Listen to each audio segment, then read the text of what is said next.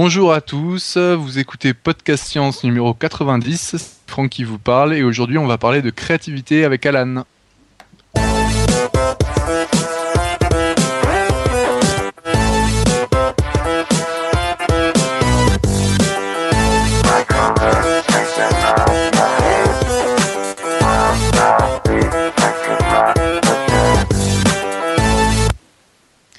Alors bonjour à tout le monde, donc c'est Franck qui vous parle comme je vous disais en introduction, on est avec Alan, salut Alan. Salut Franck. Alors euh, aujourd'hui on va parler de créativité si j'ai bien compris, je sais pas trop sous quel angle tu veux voir ça mais bon tu vas nous expliquer. Bah ouais on va attaquer tout de suite. Écoute, dans ce dossier, on va, on va explorer le thème fascinant de la créativité, des bonnes idées, des œuvres inoubliables qui bouleversent à jamais la face du monde, des inventions géniales qui surgissent alors que personne n'y croyait plus. Qu'on parle d'art, de science, d'industrie, de management, de politique, on, on est toujours à la recherche de la bonne idée, et pourtant elle met parfois un temps fou à émerger. Alors, quelles sont les conditions nécessaires pour qu'elles émergent? Que se passe-t-il dans l'environnement à ce moment-là? Et bien sûr, que se passe-t-il dans le cerveau à ce moment-là? Pour explorer toutes ces questions, je suis parti d'un livre formidable qui s'appelle Imagine How Creativity Works de l'américain Jonah Lehrer. Alors Jonah Lehrer est un journaliste scientifique renommé qui écrit euh, régulièrement pour Wired, Scientific American Mind, et il participe de temps en temps à l'excellente émission Radiolab, qu'on recommande d'ailleurs chaleureusement régulièrement sur, euh, sur Podcast Science. Euh, sa formation en neurosciences y est sans doute pour beaucoup dans sa maîtrise du sujet, mais le livre ne se limite pas à cette perspective-là. Pour l'écrire, il est parti sur le terrain, il a réalisé des dizaines d'interviews, recueilli des témoignages d'artistes, d'entrepreneurs, d'éducateurs, de sociologues, et il cite des articles de recherche de tous les horizons, de tous les horizons imaginables. C'est un livre évidemment impossible à résumer le temps d'un épisode, alors j'ai choisi arbitrairement de sélectionner certains des thèmes qui m'ont le plus accroché. Et bien sûr, j'ai même pas eu le temps de tous les traiter. Alors bon, hmm. pour, avoir Mais euh, oui. lui, à la base, c'est un neuro, c'est un médecin? C'est enfin, je veux dire, euh, ce John l'erreur là. Il, il, a une formation en neurosciences. Alors, je en neurosciences. Ouais, je sais pas ce que, ça veut dire exactement. Euh, écoute, je, je suis pas sûr. T'es pas sûr Non, pour moi, ça doit être une, une formation en. ok, bah, je vais regarder. Ouais, je, je dirais en psychologie avec orientation neurosciences ou un truc comme ça. je ne suis pas tout à fait certain. C'est vrai, ça, vaut peut-être la peine de se renseigner. Euh, ok, d'accord. Donc, euh, ouais, j'ai même les sujets qui, m'intéressaient particulièrement, j'ai pas réussi à, tous les traiter. Donc, si jamais, euh, rendez-vous sur Amazon.com, il y a le lien dans les notes de, l'émission pour trouver le, livre. j'ai vu qu'il sera disponible sur Amazon.fr à partir d'août 2012, mais en allemand. bon, voilà, j'ai aucune idée de la date de sortie en français. Alors, un des aspects qui m'a particulièrement plu dans le livre, c'est d'abord qu'il est très bien écrit. Euh, raconte des histoires, c'est vraiment euh, de la communication scientifique à l'américaine, et on se surprend à se prendre de passion pour des sujets d'une énorme banalité apparente. Le livre commence par exemple avec l'histoire de Procter et Gamble en train de chercher une nouvelle technologie pour remplacer ses serpillères.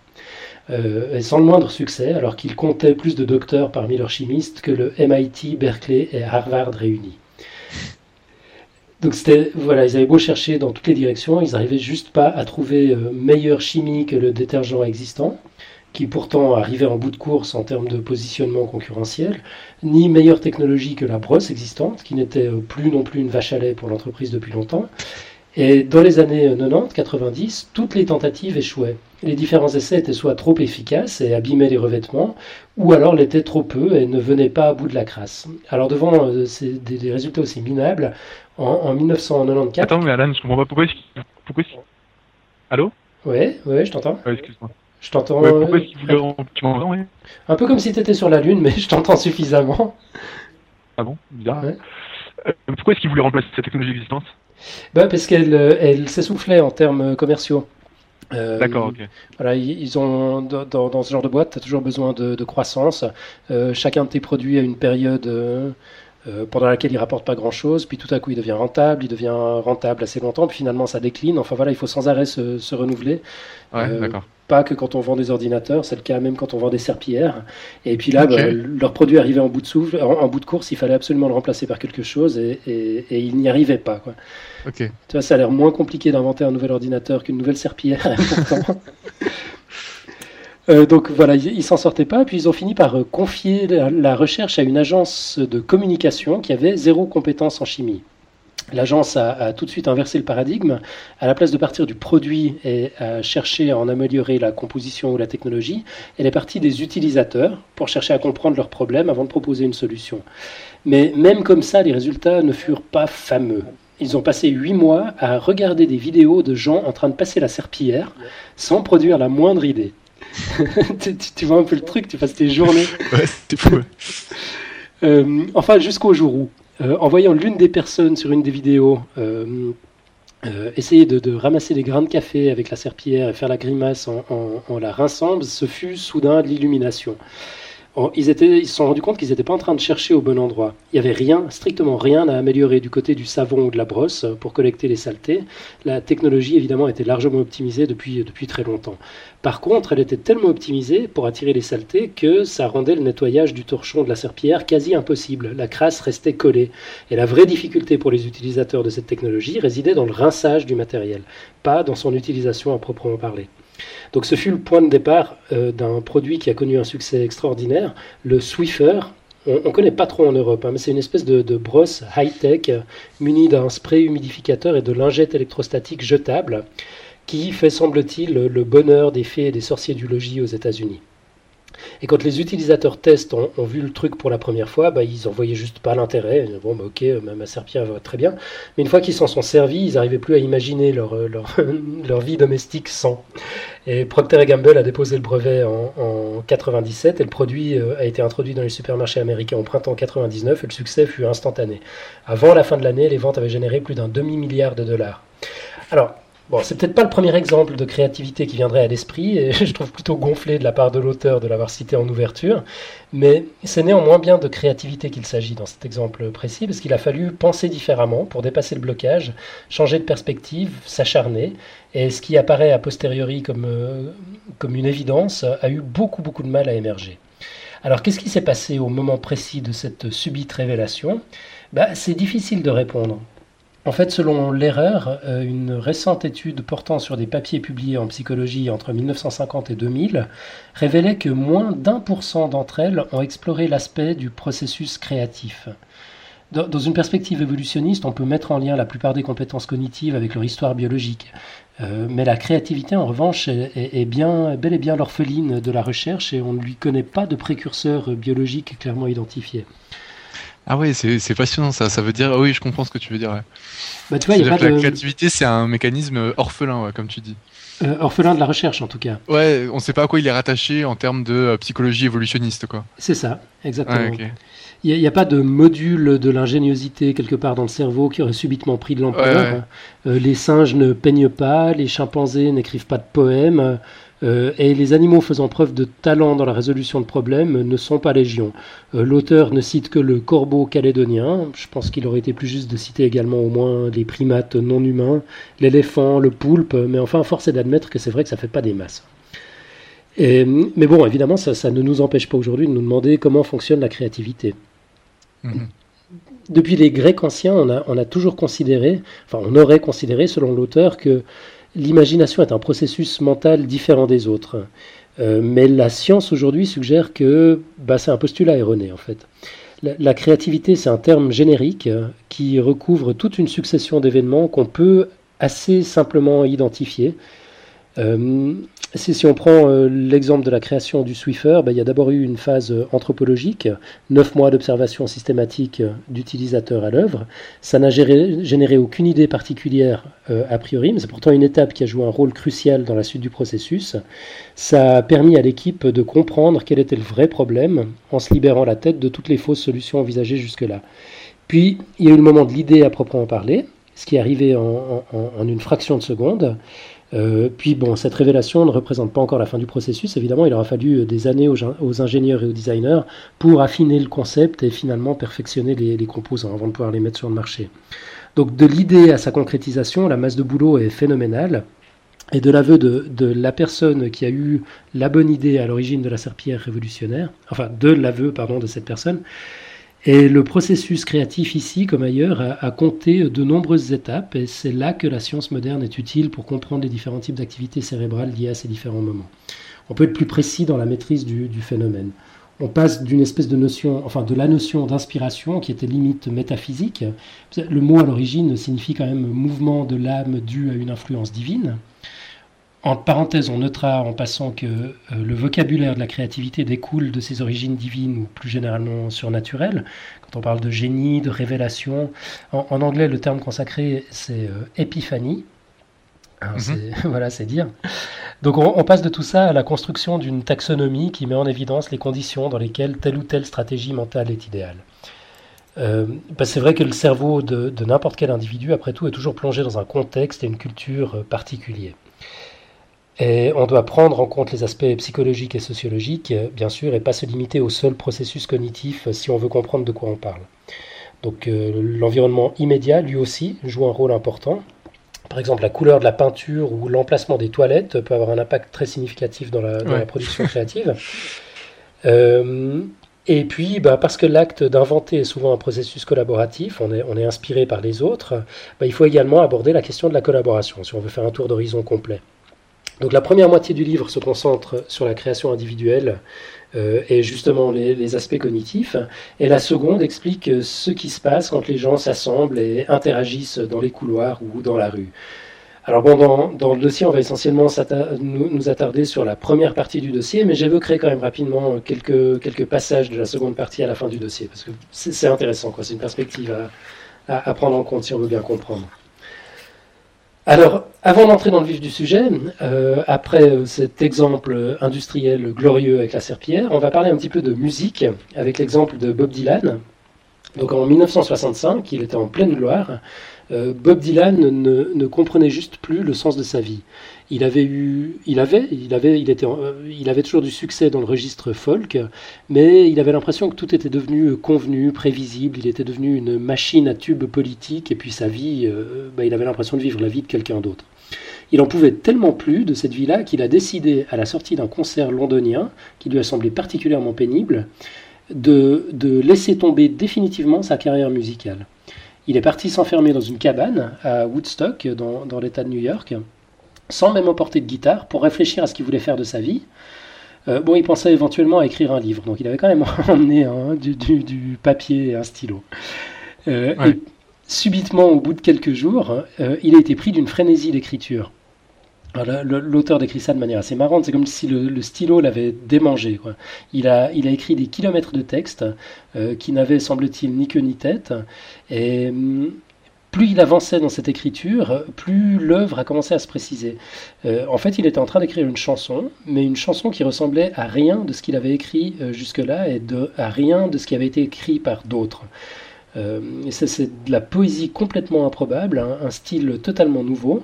Et quand il arrive au refrain, il sait, euh, il, a l'illumination, il sait qu'il est en train de réaliser un truc exceptionnel. Il sort de sa cabane, il se précipite sur un studio et en quelques prises, il enregistre l'un des morceaux les plus importants de l'histoire du rock'n'roll, celui qui a inspiré la carrière de Bruce Springsteen entre autres, et qui reste considéré par de nombreux spécialistes comme l'un des meilleurs morceaux de rock'n'roll jamais écrits. Ça s'appelle Like a Rolling Stone.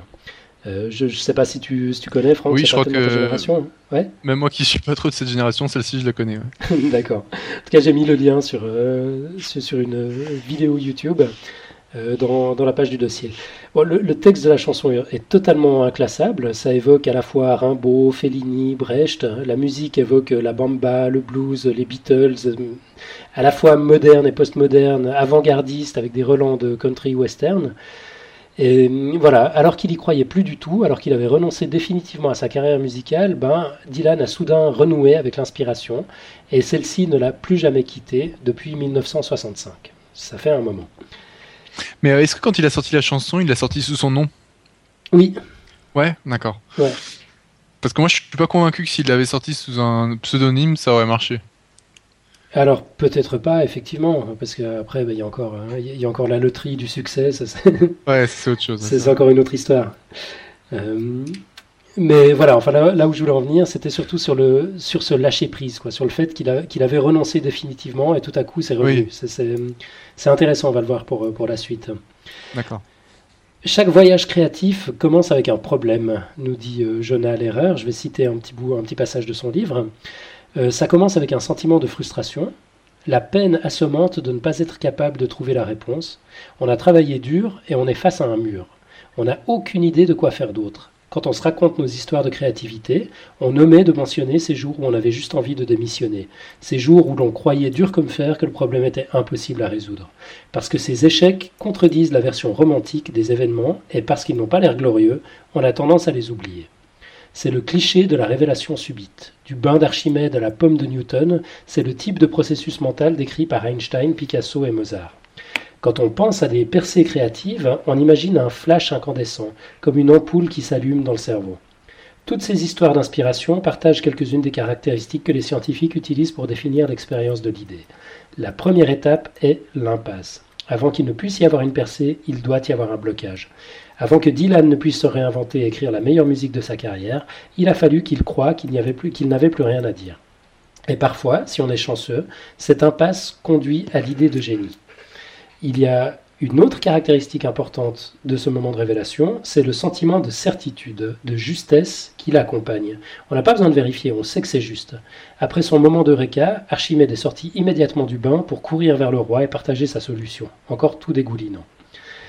voilà pour le, passage du livre. L'erreur se, lance alors dans une tentative d'explication neuroscientifique. Alors on va parler un peu euh, d'hémisphères cérébraux et puis évidemment une, mise en garde s'impose. L'auteur prend environ 10 pages pour expliquer ce que je vais tenter de faire en 2 minutes. Alors il y a forcément sursimplification. Enfin déjà lui il se barricade derrière des, tonnes de mise en garde pour dire que il simplifie euh, tout ce qui est aspect hémisphère gauche, hémisphère droit. Donc chez, chez moi ça va être pire. Euh, évidemment, quand on parle du rôle respectif des hémisphères, on devrait prendre le temps de le faire comme il faut. Mais bon, on n'a pas non plus deux heures devant nous, donc euh, voilà, je vous prie d'accepter les, avertissements d'usage. Et poursuivons. Euh, Mark Beeman, un chercheur en neurosciences à l'université Northwestern à Chicago, a commencé au milieu des années 90-90 à étudier ces moments d'inspiration de manière scientifique. Et le problème a d'abord consisté à trouver un protocole de test pour voir ce qui se passe dans le cerveau lors de la révélation. Parce que c'est difficile de mettre quelqu'un dans un scanner en lui passant comme consigne d'avoir l'idée du siècle au moment où on appuie sur le bouton. Euh, donc la première étape a consisté à définir des séries d'exercices simples nécessitant d'avoir soudain une bonne idée. Euh, par exemple des puzzles verbaux. Franck, on peut faire l'essai avec toi. Si je te dis terre, Adam et pain, PIN, et que je te demande de trouver un mot qui, relie, euh, qui puisse relier ces trois mots. Mais avec d'autres sonorités ou juste celle-ci? Non, non, ces sonorités-là, mais il faut trouver un mot qui, qui les relie. Euh, terre, Adam et pain, il faut faire un mot avec ces trois syllabes. Alors non, il faut trouver un mot qui... Euh, qui les relie. Ouais, enfin un, un, mot que tu peux combiner avec chacun d'entre eux, si tu veux. Donc, évidemment, pendant quelques secondes, tu vas, tu vas trouver la consigne absolument stupide, tu vas chercher en vain. Et puis, peut-être que dans un moment, on ne sait pas trop d'où, subitement, euh, un mot va te, va te venir à l'esprit. Ouais. Euh, bah, je cherche là. Ouais, ouais. Alors, je, je te dis pas lequel encore. D'accord. Mais euh, ce sera tellement subi d'ailleurs que l'imagerie par résonance magnétique fonctionnelle, l'IRMF, qui nécessite un petit délai avant d'afficher les résultats, n'arrive tout simplement pas à suivre. donc, Biman s'est alors associé à un autre chercheur, John Cunios, de l'université de Drexel à Philadelphie. Et Cunios travaillait pas avec euh, l'IRM, mais avec euh, la technologie plus ancienne de l'électroencéphalographie, qui mesure des fréquences spécifiques, donc les, EEG, qui mesure des fréquences spécifiques d'activité neuronale. C'est instantané, contrairement à, l'IRMF, mais ça permet malheureusement pas de voir précisément quelle zone s'active. Du coup, ils ont combiné les, deux techniques euh, et ça leur a permis de déconstruire le moment de révélation. Et la première chose qu'ils ont découverte, c'est que bien que la bonne idée ait l'air de surgir de nulle part, bah en fait le cerveau prépare très bien le terrain. Euh, l'auteur cite Louis Pasteur, j'aime bien, disant La chance ne sourit qu'aux esprits bien préparés. Et ben c'est exactement ce qu'on voit quand on regarde dans le, dans le cerveau.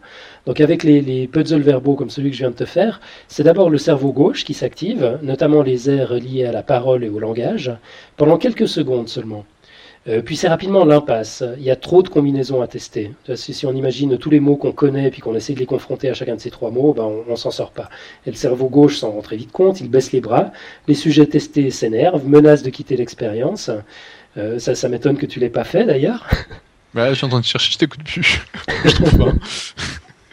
Mais les, sentiments négatifs, euh, ceux que tu es probablement en train de Oui, on se sent très bête. voilà, ben, constituent en fait une part essentielle du processus créatif. Surtout que là, tu me le fais en live euh, devant, devant un spectateur, quoi. Ouais, sans te, sans te prévenir, je suis absolument odieux. Donc euh, tu, tu dois me détester à cet instant précis. Oui. Voilà, et c'est ce qui va signaler à ton cerveau qu'il est temps de chercher une autre stratégie. Alors évidemment, toi, t'es pas relax dans, dans un IRM à, chercher la bonne idée, tu es stressé derrière un micro pendant une émission en live, alors ça risque d'être un petit peu plus compliqué. Mhm. Euh, mais voilà, si tu étais dans des conditions plus, plus détendues, ben, à la place de continuer à chercher les associations littérales de l'hémisphère gauche, ton cerveau passerait le relais à l'équipe d'en face, euh, l'hémisphère droit, qui lui est capable de chercher les, des associations beaucoup plus, beaucoup plus improbables. Et 30 millisecondes avant que la réponse devienne consciente, donc la réponse c'est pomme, pomme, pomme de terre, pomme d'Adam, pomme de pain. Ah oui, mais j'avais même pas compris l'exercice en fait. D'accord. Ouais, bon, euh, en, fait, je, suis pas sûr de l'avoir, euh, vraiment bien traduit. D'accord. Euh, mais bref, si, jamais c'était survenu, 30 bah, millisecondes avant que, la réponse devienne consciente, on aurait observé dans ton cerveau un, soudain regain d'activité. On voit mhm. un pic de rythme dans les ondes gamma, c'est la fréquence électrique la plus élevée du cerveau humain, et c'est ce qui correspond à la mise en lien des neurones. Et le cortex euh, crée un nouveau réseau qui est capable de forcer la porte de la conscience.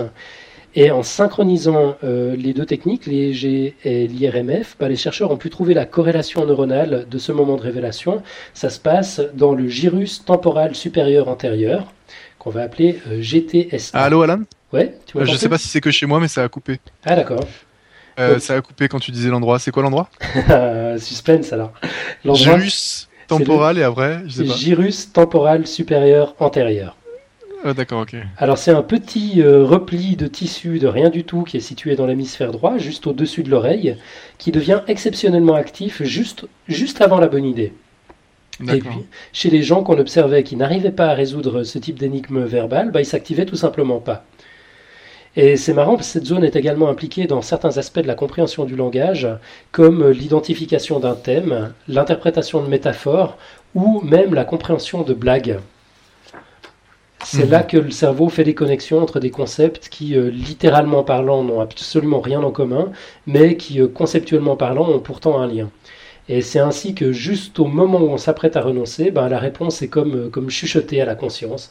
Elle a l'air de sortir de nulle part, mais voilà, c'est dans le processus. Je suis en train de regarder le, lobe temporal, en fait, c'est là, c'est dans cette, dans cette région-là que se, trouve la, région dont tu parlais. En fait, c'est spécialisé dans l'audition, le langage, la mémoire et la vision. Donc c'est ça, quoi. Ok. Ouais, non, voilà, c'est juste la spécialisation juste du lobe entier, quoi. D'accord. Euh, voilà, puis bon, bah là c'est un petit, euh, un, petit sous-ensemble qui a, qui a sa spécialité, en tout cas une spécialité qu'on a réussi à lui trouver. Ça, c'est un, petit peu le problème en fait avec, euh, avec ce type d'expérience, c'est qu'on voit juste que ça réagit, on en tire des conclusions, mais voilà, il faudrait, on, a testé encore relativement peu d'hypothèses par rapport à l'ensemble. Est-ce qu'il y a eu des expériences de, d'enlever cette partie-là du cerveau? Alors ouais, oui, oui. là, j'en parle pas dans le dossier, mais il en parle dans le livre. ouais. Euh, ils disent ce que ça donne Oui, oui, ils, disent ce que ça donne. Alors, euh, c'est effectivement des, gens qui n'arrivent pas à faire ce type de connexion. C'est vrai, donc les gens, euh, les gens sont pas créatifs, quoi. Ils trouvent rien. Exactement. Ils n'ont pas de sens de l'humour non plus. ils comprennent rien à ce que tu leur racontes. Ils comprennent pas les métaphores. D'accord. ça, me fait un peu penser au, personnage de Sheldon Cooper dans la série The Big Bang Theory. Je sais pas si tu la, si tu la regardes. Mais ah c'est voilà, un type comme ça. Pas ta série. C'est un type comme ça qui est, absolument génial, qui est extrêmement intelligent, mais qui comprend rien au sarcasme, qui comprend rien à l'humour, enfin voilà, toutes ces choses. Euh, Donc voilà, on pourrait supposer qu'il n'a pas de gyrus euh, lobe temporal. Euh, enfin, j'ai oublié la fin. alors moi, je dois reprendre mon papier. C'est le gyrus temporal supérieur antérieur.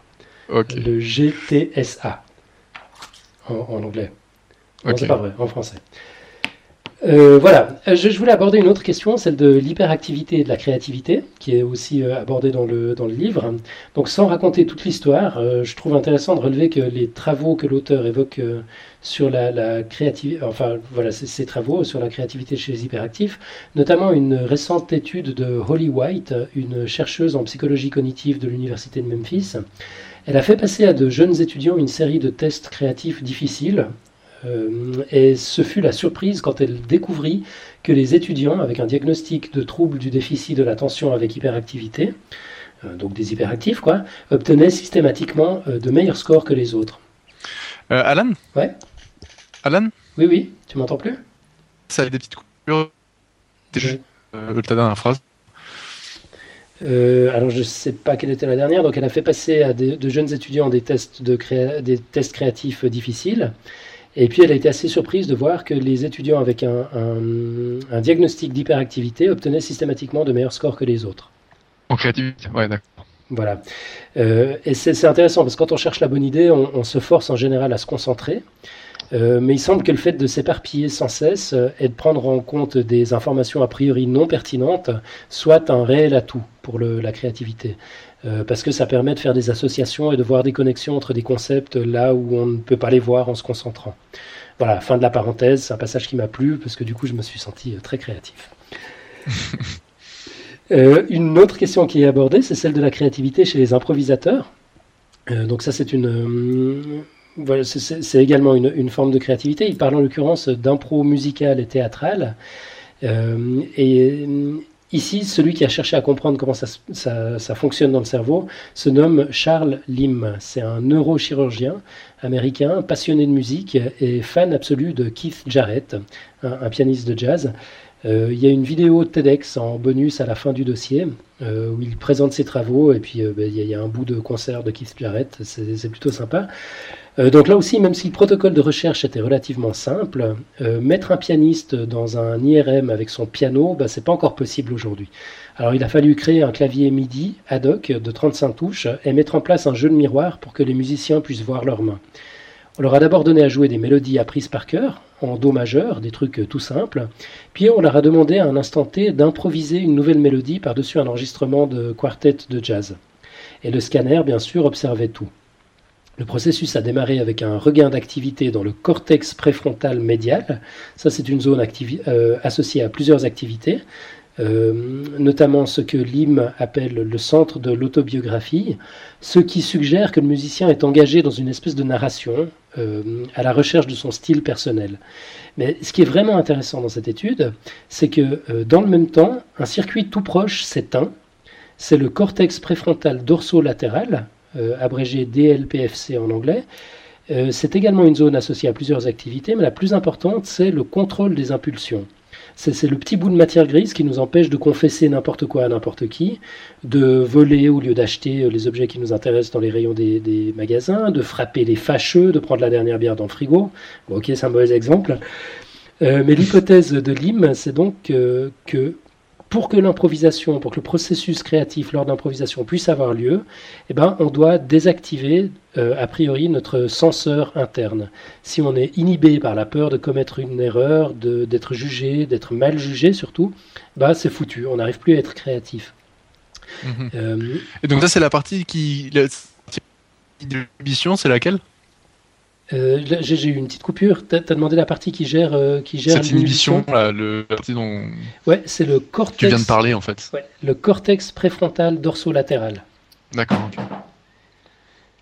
Et hum, ah bon, c'est intéressant euh, de voir aussi qu'il a fait les mêmes tests avec des rappeurs. On, on voit ça dans, dans la vidéo TEDx. Euh, donc on pourrait imaginer a priori que ce sont d'autres euh, circuits neuronaux qui s'activent et qui se désactivent, mais en fait pas. C'est les mêmes, les résultats sont tout à fait comparables. Et euh, John Allerer insiste beaucoup sur le fait que la création artistique, bah, c'est pas que des moments d'inspiration subite. Il y, a plusieurs chemins en fait pour le, processus créatif. c'est aussi beaucoup de travail évidemment avant d'atteindre ce niveau, et beaucoup de travail après le moment de l'inspiration. Et il n'est pas rare que les poètes euh, reviennent sur leurs textes et les peaufinent encore et encore. Euh, et là, évidemment, ce n'est pas du tout le même genre de mécanisme à l'œuvre. D'ailleurs, ça soulève une autre question. Euh, on a tous remarqué qu'à un moment ou un autre, on, peut, on peut relire sa prose un million de fois et on ne voit plus les erreurs ni les lourdeurs. On n'arrive plus à se mettre dans les baskets du lecteur qui découvre le texte. On, le, on le, connaît trop bien. parce qu'on sait quelle intonation on avait mis dans telle ou telle phrase en l'écrivant, ou euh, qu'on l'a tout simplement trop, trop vu. Quoi. Donc il faut, il faut changer de perspective. Et sur cette question-là, c'est les travaux du psychologue cognitif et neuroscientifique français Stanislas Dehaene, professeur au Collège de France, qui sont cités dans le livre. C'est des travaux qui portent sur la neuroanatomie de la lecture et de l'écriture. Alors en gros, Lorsqu'on essaye de faire sens des mots qu'on est en train de lire, on a deux circuits à disposition.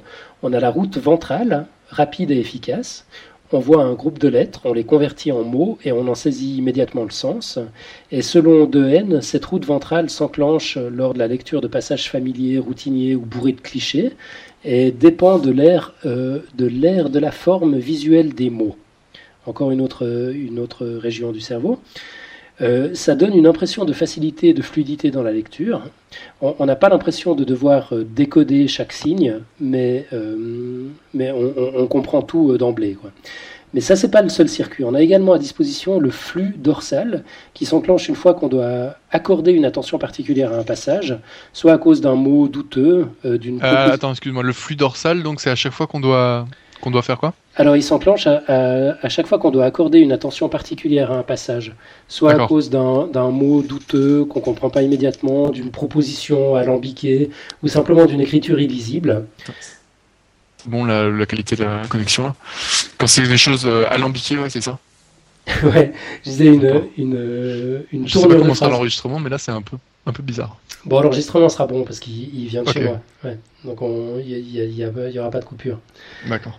Euh, j'espère que c'est pas, pas trop difficile à suivre euh, en, live. Euh, pour moi, c'est un petit peu dur là, mais apparemment, parler aux gens qui sont dans la room, c'est plus ou moins haché selon les navigateurs. Navi... navigateurs. D'accord. Bon, ben. Vas-y, continue. On, croise, on, croise, les doigts. on peut pas faire grand chose. voilà. donc voilà, c'est ça, un deuxième circuit qui s'enclenche quand on doit se concentrer, en gros à cause d'une écriture illisible, d'une phrase compliquée ou d'un mot qu'on ne connaît pas. Euh, dans ces expériences, Dehaene active ce circuit en retournant certaines lettres ou en ajoutant de la ponctuation aléatoire.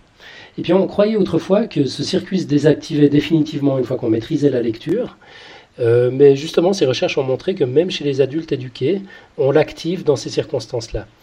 Et en, relisant son texte pour la deuxième fois, évidemment, c'est le premier circuit qui s'active, et c'est pour cela qu'on n'y voit plus rien. Et pour y arriver, il faut, euh, il faut soit le lire pour la première fois, ou au moins réussir à se projeter dans la situation euh, de celle ou celui qui le lit pour la première fois. Donc avoir une, euh, une perspective d'outsider. Et cette perspective d'outsider est extrêmement importante pour la créativité en général d'ailleurs. Quand on a le nez dans le guidon, on finit par perdre la vue d'ensemble et on ne fait plus les liens qui permettent de résoudre un problème ou de trouver une nouvelle idée. Euh, c'est ce que démontre euh, un, autre projet évoqué dans le, dans le livre, euh, Innocentive. ce projet, s'il avait existé au moment où Procter Gamble recherchait sa serpillière miracle, bah, l'opération leur aurait coûté moins cher, évidemment. L'idée de départ, c'est la suivante. Lorsqu'une entreprise estime avoir fait le tour de, de, de tous les moyens mis en œuvre pour résoudre un problème sans y parvenir et qu'elle n'a plus rien à perdre, bah, elle soumet le problème à l'intelligence collective via une plateforme web et offre des récompenses substantielles à quiconque, trouve la solution. Alors le projet a connu très rapidement un succès étonnant. 40% des problèmes soumis euh, ont été résolus en moins de 6 mois. Euh, des problèmes que les plus grandes entreprises du monde n'avaient pas réussi à résoudre à coût de milliards de dollars depuis euh, des années. Euh, quand je parle des plus grandes entreprises du monde, c'est General Electric, Eli Lilly, Kraft, SAP, et, ça a été résolu comme ça, comme par miracle, par des amateurs. Enfin, des amateurs éclairés quand même. Hein. Les, problèmes de chimie n'ont pas été résolus par des chimistes, mais par des microbiologistes. Et les problèmes microbiologiques ont été réglés par des chimistes. Donc c'est des personnes qui avaient suffisamment de compétences dans le domaine concerné pour bien saisir le problème et pouvoir y réfléchir en, comprenant bien euh, tous les enjeux euh, et, toute la problématique, mais qui avaient une perspective complètement différente de l'approche classique et c'est ce qui leur a permis de le résoudre. C'est assez sérendipité un peu. Euh, sérendipité. Pas vraiment de la sérendipité, non. C'est juste un regard différent. Euh, c'est sortir le nez du guidon en fait. Quand tu es trop longtemps dans un problème, tu n'arrives plus à avoir la solution. Et si tu as suffisamment de compétences pour comprendre le problème, mais que tu as, une approche différente parce que tu viens d'un domaine différent, tu as une autre, une autre approche en général, euh, bah, ça, peut t'aider à résoudre le, problème. Et c'est pas ça la définition de la sérendipité? Euh, Non, la définition de la sérendipité, c'est euh, c'est plus l'imprévisibilité, les connexions qui vont être faites par hasard.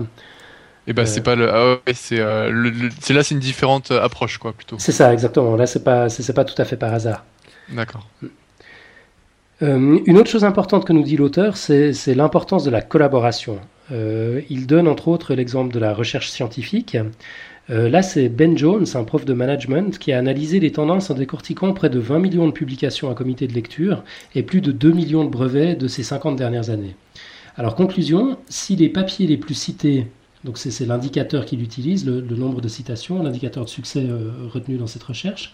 Si les papiers les plus cités émanaient autrefois de génies solitaires comme Darwin ou Einstein, ben aujourd'hui les meilleures recherches sont le fruit de collaborations entre chercheurs.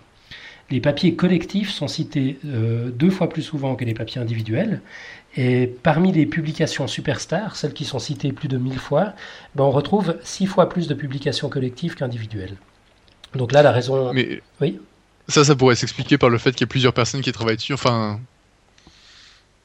Passe. Allô? Oui, oui, je, t'écoute. Pardon, parce que c'est. Je crois que c'est ma connexion qui est pas bonne. Ça peut s'expliquer par le fait qu'il y ait plusieurs personnes qui, euh, qui travaillent sur le même papier aussi. Euh, le, le, succès de ces papiers, tu veux dire? Oui. Parce que bah plus il y a de personnes, plus c'est euh, forcément plus il y a de boulot, quoi. Euh, ouais, mais alors là, l'hypothèse de, de, l'auteur, c'est que les problèmes à résoudre aujourd'hui sont devenus tellement complexes euh, qu'ils nécessitent la collaboration de personnes issues d'horizons différents, qui arrivent à faire le, pont entre, entre les différentes disciplines. En, gros, l'idée, c'est que voilà, les, gros problèmes évidents à, trouver, on les a trouvés. Aujourd'hui, ça devient vraiment de plus, de plus en plus difficile de, de faire une avancée. Euh, donc c'est cette, euh, voilà, ces perspectives multiples à travers la collaboration. Mais ça, j'aime pas trop cette. Enfin, je, je, sais pas si, je, enfin, si, si c'est une vérité prouvée ou pas, mais je trouve que cette idée elle est un petit peu réductrice parce que tu prends par exemple euh, Steve Jobs ou comment il s'appelle l'autre Microsoft, c'est Bill Gates. Bill Gates. Bill Gates, voilà, c'est des, des, hommes qui ont fait tout tout seul, quoi, qui ont développé tout leur système tout seul. pas vraiment, non. ça c'est ouais, la base quoi. Ouais, ça c'est ce que l'histoire retiendra, mais non non, pas du tout. Pas du tout. Si on prend le cas de Steve Jobs, en réalité, lui c'était le c'était le commercial dans, au, départ. Euh, quand on a on a ils ils ont créé euh, l'Apple, le, premier Apple. Euh, et l'Apple II qui a, qui a, été un énorme succès, c'était son comparse Steve Wozniak qui a, qui a, tout fait, qui a créé le truc. Et puis euh, oui, mais donc c'était un homme, quoi. C'est ça que je veux dire. Ouais, effectivement, c'était pas Steve Jobs. Ouais, euh, l'idée de Steve Jobs, c'était le, c'était le, packaging, quoi. Réussir à en faire un, un, produit sexy qui plairait à tout le monde. Et puis c'est la combinaison des deux approches qui a réussi à. Ouais, d'accord. Tu vois, à faire, à faire ce produit, euh, ce produit unique.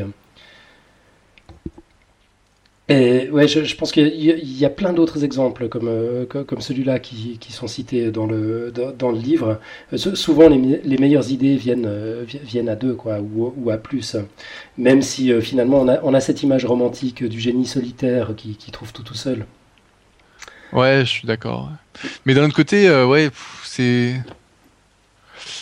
Je sais pas, moi j'ai l'impression que c'est toujours, il y a toujours un homme qui est à l'origine d'une idée, ou même si après, il y a bien sûr, il y a une équipe pour pour la pour en faire pour en faire un projet qui fonctionne, j'ai toujours l'impression que c'est vraiment ça part d'un homme quoi, ça part d'une d'une seule personne.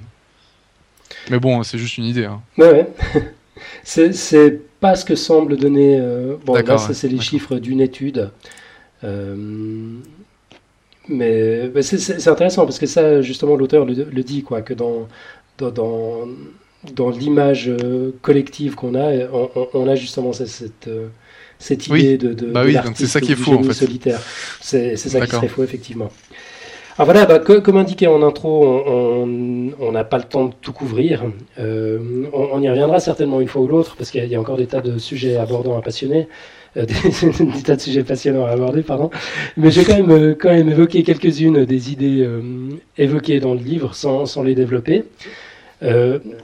D'abord, euh, une idée qui m'a paru intéressante, c'est que lorsqu'on sent qu'on est sur le point de trouver la bonne idée, ben, il faut s'acharner. il faut, il faut continuer le café si, si nécessaire, mais c'est pas le moment de, de, renoncer parce que les différentes idées, les différentes expériences, montrent que si on a ce sentiment de savoir qu'on va y arriver, eh ben, on va effectivement y arriver aussi euh, magique que, ça puisse sembler. Et si au contraire on a le sentiment d'avoir touché le mur, euh, qu'il n'y a plus rien à faire, alors là effectivement euh, mieux vaut changer d'air, aller prendre un bain, une douche, se balader pour, pour pouvoir changer d'approche finalement, mmh. sortir, sortir de, ce paradigme-là et, entrer dans un autre. Un, deuxième point que je voulais évoquer, c'est que la créativité est avant tout une, question de nouveaux liens entre des choses existantes et rarement de la nouveauté à proprement parler.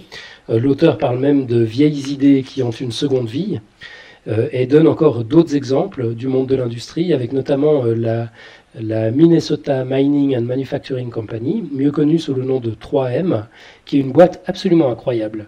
On, connaît tous bien sûr les post-it et le scotch qui, qui, qui viennent de cette boîte, mais l'entreprise fabrique en fait plus de 55 000 produits, des écrans tactiles aux éponges de cuisine en passant par les filtres à eau, l'éclairage urbain, euh, les plombages, les batteries.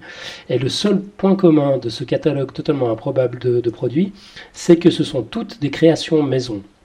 3M est l'entreprise la plus innovante au monde et, depuis un sacré moment, depuis les années 1920. Alors on aime bien citer Apple, Google ou Microsoft comme tu viens de le faire quand on pense à des entreprises innovantes, mais en fait la plupart de leurs méthodes viennent en fait de 3M, comme le fameux temps libre accordé aux employés pour qu'ils conduisent leurs propres projets, euh, dont on parle tout le temps en, évoquant le, management de Google, bah, ça vient en réalité de, de chez 3M.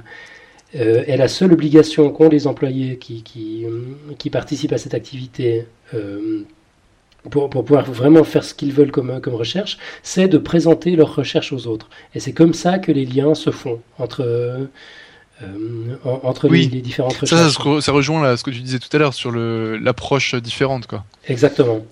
Donc le, le post-it, par exemple, il est né d'un lien entre un employé dont le projet était de faire une colle qui ne colle pas, C'était le résultat de sa recherche. Il avait fait une colle qui collait pas, puis il savait pas très bien à quoi ça pouvait servir.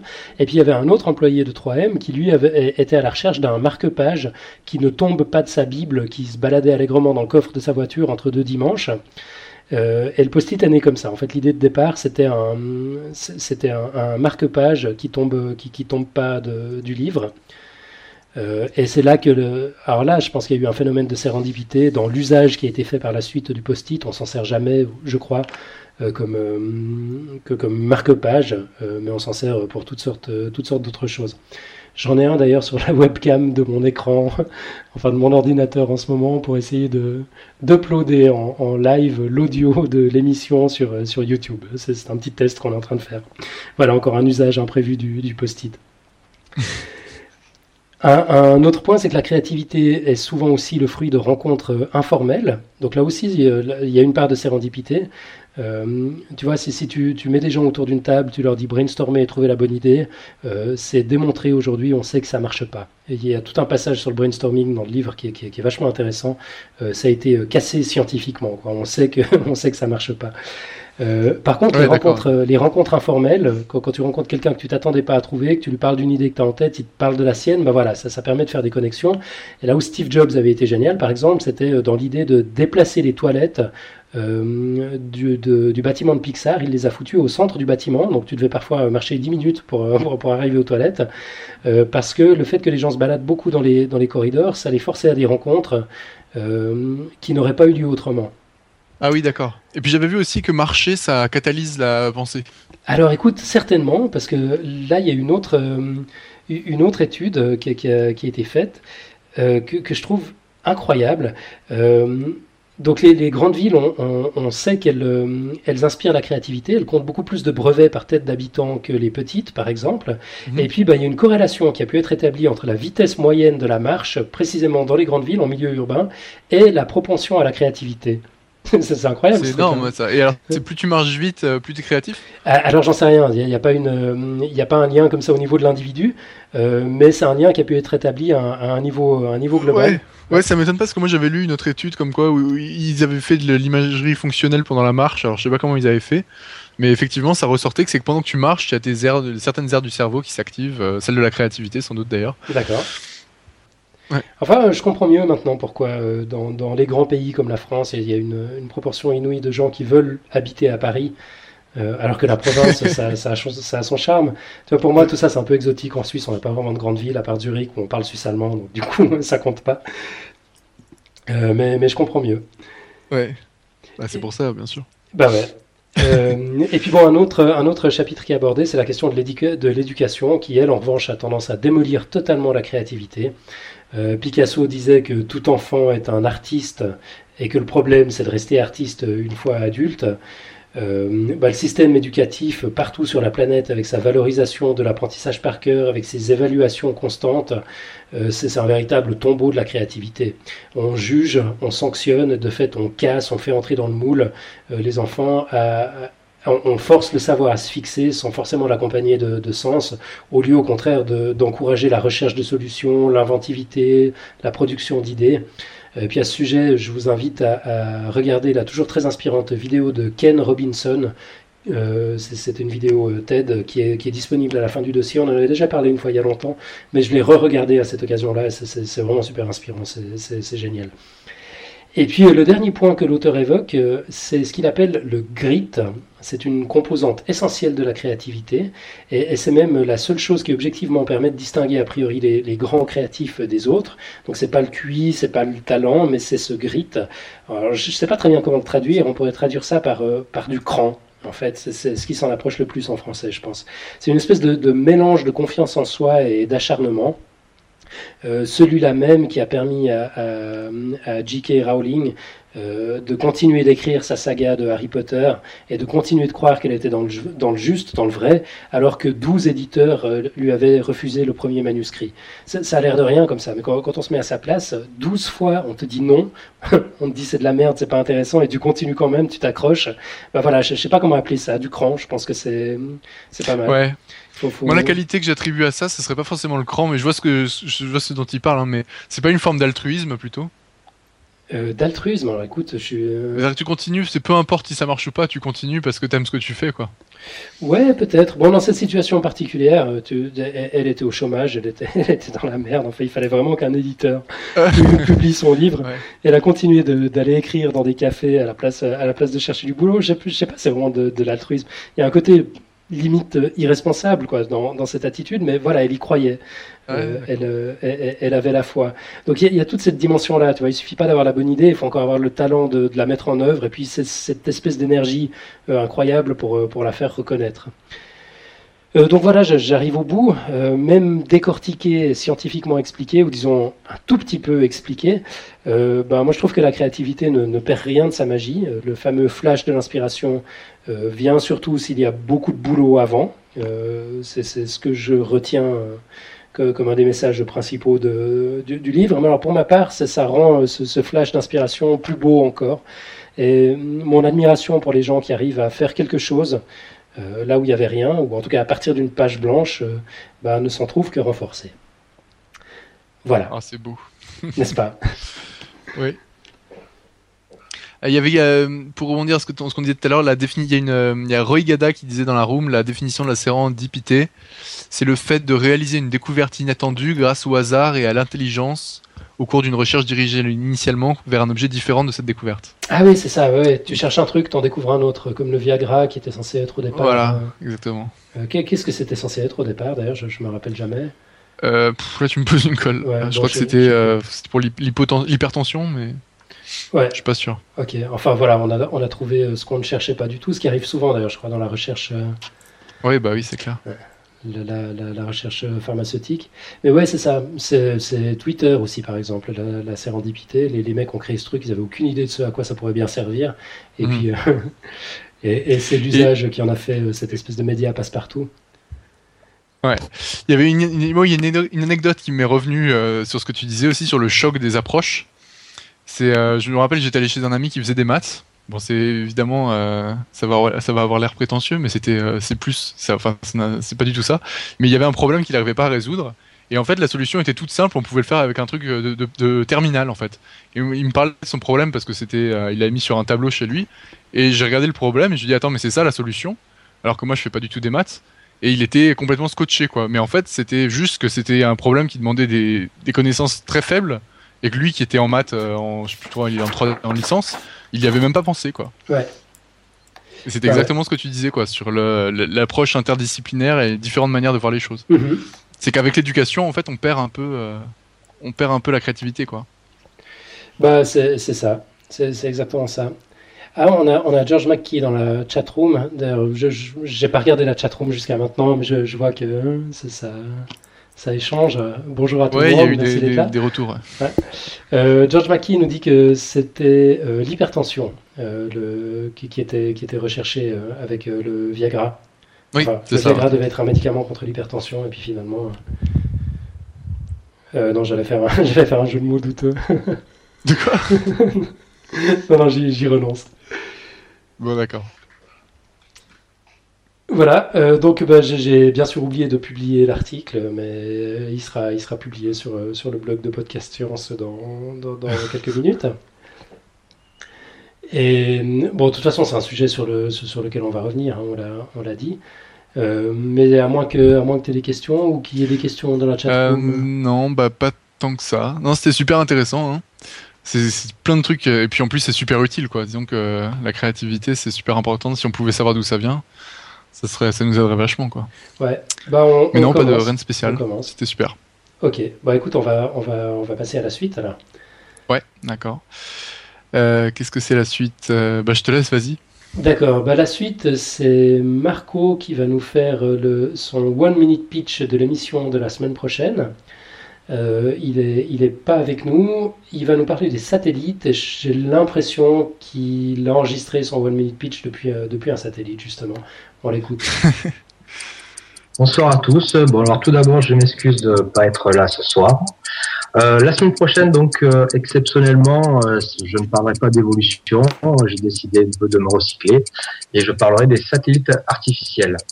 Donc, il y a maintenant plus de 50 ans, l'homme lançait son premier satellite en orbite. Depuis, ce sont plus de 6000 satellites qui ont été lancés. Dans quel but avons-nous besoin d'envoyer ces satellites en orbite? Quelles sont les contraintes physiques à déjouer pour une mise en orbite réussie? Ou encore, quelles sont les différentes orbites utilisées? C'est à ces questions que j'essaierai d'apporter une réponse la semaine prochaine en abordant le rôle que peuvent jouer ces satellites dans notre vie quotidienne, mais également les bases de la physique qui régit leur lancement. Mais si l'homme peut être fier de son accomplissement, toute médaille a un revers, et nous verrons ensemble les nouveaux problèmes qui ont surgi avec la conquête de la banlieue spatiale terrestre. À la semaine prochaine. Voilà, euh, donc je pense qu'il est assez safe de conclure que Marco va nous parler de l'évolution des satellites. c'est ouais, sujet qui, darwinienne également. C'est la révélation qu'il va nous faire. Bon, on verra. Euh, bon, c'est un, sujet vachement intéressant qui nous avait été demandé par un auditeur. Euh, donc voilà, on, essaye de les traiter les, uns après les autres, pas toujours, ces, sujets-là, mais je, crois qu'on avance dans la, dans la liste. Hein. Je, je, ouais, je pense qu'on en reçoit plus qu'on en traite. Hein, eh parce que ça va pas vite quand même. Eh, effectivement. Ça, c'est un petit peu le problème avec la science. Les sujets sont limite infinis. En tout cas, on n'est jamais en panne d'inspiration. Ou alors on passe par deux émissions par semaine. Euh, non. Voilà. C'est dit. ok. Euh, on va passer à la suite.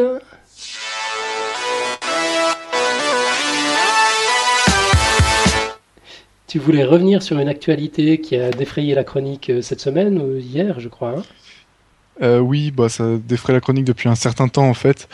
Euh, C'était donc, je voulais parler du diesel qui est donc reconnu comme cancérigène depuis aujourd'hui, je crois, par l'OMS. Donc en fait, cette, cette news fait suite à la réunion du groupe de recherche international contre le cancer qui a décidé donc de déclarer que les émanations des moteurs diesel causaient des cancers du poumon et qu'on possédait des preuves irréfutables de cela. Donc en fait maintenant le diesel, les émanations des moteurs diesel sont classées comme cancérigènes, donc certains.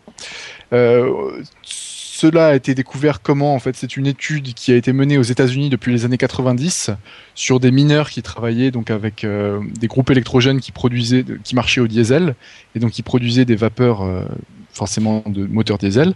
Et donc, il a été démontré dans cette étude que l'incidence des cancers du poumon était plus importante chez ces mineurs que dans le reste de la population. Euh, alors quel est quel est le risque pour pour situer quand on est fumeur régulier environ un paquet par jour le risque du cancer de poumon du poumon est multiplié par 10 quand, il y a eu le scandale de l'amiante, euh, si on envisage que le risque du cancer du poumon, il était multiplié environ par 5 pour les gens qui travaillaient en contact avec euh, l'amiante euh, de manière quotidienne. Ici, pour le diesel, pour ces, mineurs donc, qui étaient confrontés de manière quotidienne aux, fumées du diesel, on avait un risque relatif qui était multiplié par 3 ou ça pouvait aller jusqu'à 7 chez les, groupes les plus exposés au diesel. Donc en fait, c'est un risque quand même assez important. Et, euh, et donc voilà, le, le problème en fait, pourquoi est-ce que c'est un parfum de scandale un peu tout ça? C'est parce qu'en France, euh, pour des raisons euh, économiques, donc pour euh, assurer l'indépendance, parce que le, les, les, moteurs diesel consomment moins que les moteurs à essence, donc entre autres pour ces raisons-là, le, le diesel a été moins taxé que l'essence et donc euh, aujourd'hui le prix du diesel est un peu inférieur à celui de l'essence à cause de cette différence de taxation et donc bah, ce, qui est un petit peu euh, gênant c'est qu'effectivement le diesel apparaît comme étant plus toxique pour la santé humaine que les, moteurs à essence. donc voilà pourquoi c'est euh, intéressant et pourquoi ça fait un peu scandale actuellement. Ouais. Ok, moi je trouve surprenant que ça ne sorte que maintenant. Euh, Mais ça, de ce côté-là, c'est pas trop, trop, enfin c'est c'est pas trop. L'étude a été menée dans les années 90. Et euh, en fait, la publication de l'étude a été vachement retardée par les lobbies américains du diesel. Okay. Et euh, donc ça, je crois que ça a été publié. Ça a, je crois que c'est dans les années 2000 hein, qu'on a commencé à avoir les résultats de l'étude. Et là, on est que, on est que entre guillemets en 2012. Donc finalement, c'est pas si, c'est pas si long que ça, quoi. Ouais. Ok. Bah, écoute, merci, euh, merci de, ce développement, de cette, présentation. Euh, moi, j'ai une news nettement moins sérieuse sur laquelle je suis tombé aujourd'hui. J'ai trouvé ça très rigolo. C'était euh, dans Le Point. On, met, on mettra le, lien si jamais, lepoint.fr. Euh, on meurt plus le jour de son anniversaire. Tu savais ça? Donc, euh, William Shakespeare est mort le jour de son anniversaire. Ingrid Bergman aussi. Coïncidence? En fait, des chercheurs viennent de mettre euh, en évidence le risque accru de passer l'arme à gauche ce jour-là. Euh, je, je, vais lire un, un petit bout de l'article qui dit euh, Vous ne serez plus si impatient de fêter votre anniversaire après avoir lu cet article. Des chercheurs de l'université de Zurich ont analysé les données de plus de 2 millions de personnes décédées en Suisse entre 1969 et 2008 et ils ont constaté qu'on risque davantage de mourir le jour de son anniversaire que lors d'une journée normale.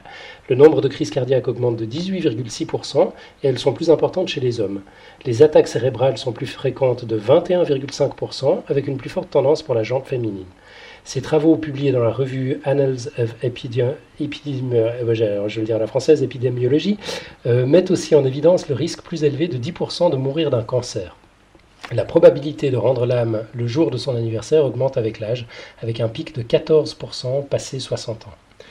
Alors voilà, il y, a, tout un tas de, conjectures sur, euh, sur les raisons, sur, les différentes hypothèses. Euh, donc là, c'est juste les, données brutes, en fait, c'est un fait, c'est comme ça. Après, pour, euh, pour comprendre pourquoi c'est comme ça, bah, il, y a, y a différentes, pistes qui sont, évoquées. Notamment le, psychologue Richard Wiseman de, l'université britannique du Hertfordshire il va de, de, de, son hypothèse. Donc pour lui, il y a deux camps. Il y en a un qui suggère que les causes de décès euh, seraient qu'on mange trop euh, et qu'on s'emballe un peu. Et puis euh, l'autre, c'est le camp de l'effet placebo. C'est-à-dire que quand on est, quand on est malade, on n'est pas bien, on, on, se fixe une échéance, on essaye de tenir jusque-là. Et puis, et puis le jour J, ben voilà. Euh, ah ouais, ouais c'est pas mal. Moi je pense que c'est plutôt cette euh, deuxième hypothèse là, la vraie. Mais... Ouais, il y aurait aussi. Euh, qu'il y a beaucoup de gens qui font rien de spécial finalement pour leur anniversaire Ouais, c'est vrai. Ouais. Euh, sur, surtout quand t'es quand, quand es très malade, j'imagine. Enfin, j'en sais rien quoi.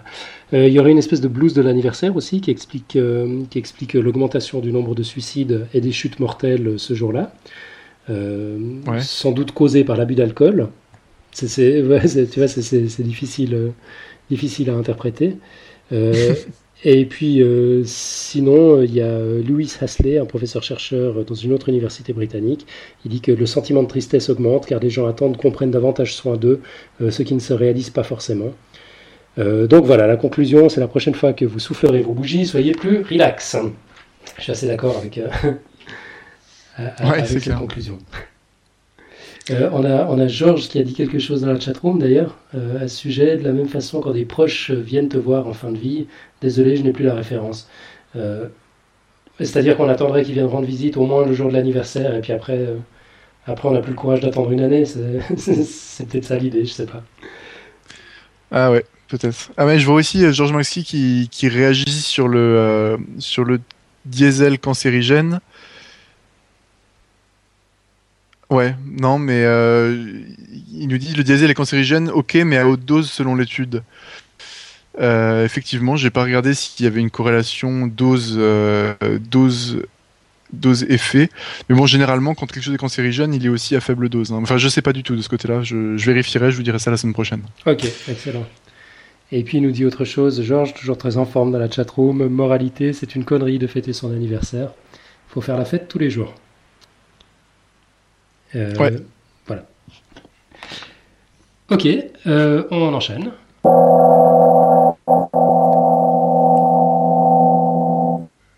je suis très content que mon, petit logiciel pour les jingles fonctionne. Pour une fois, c'est quand même, quand même la classe.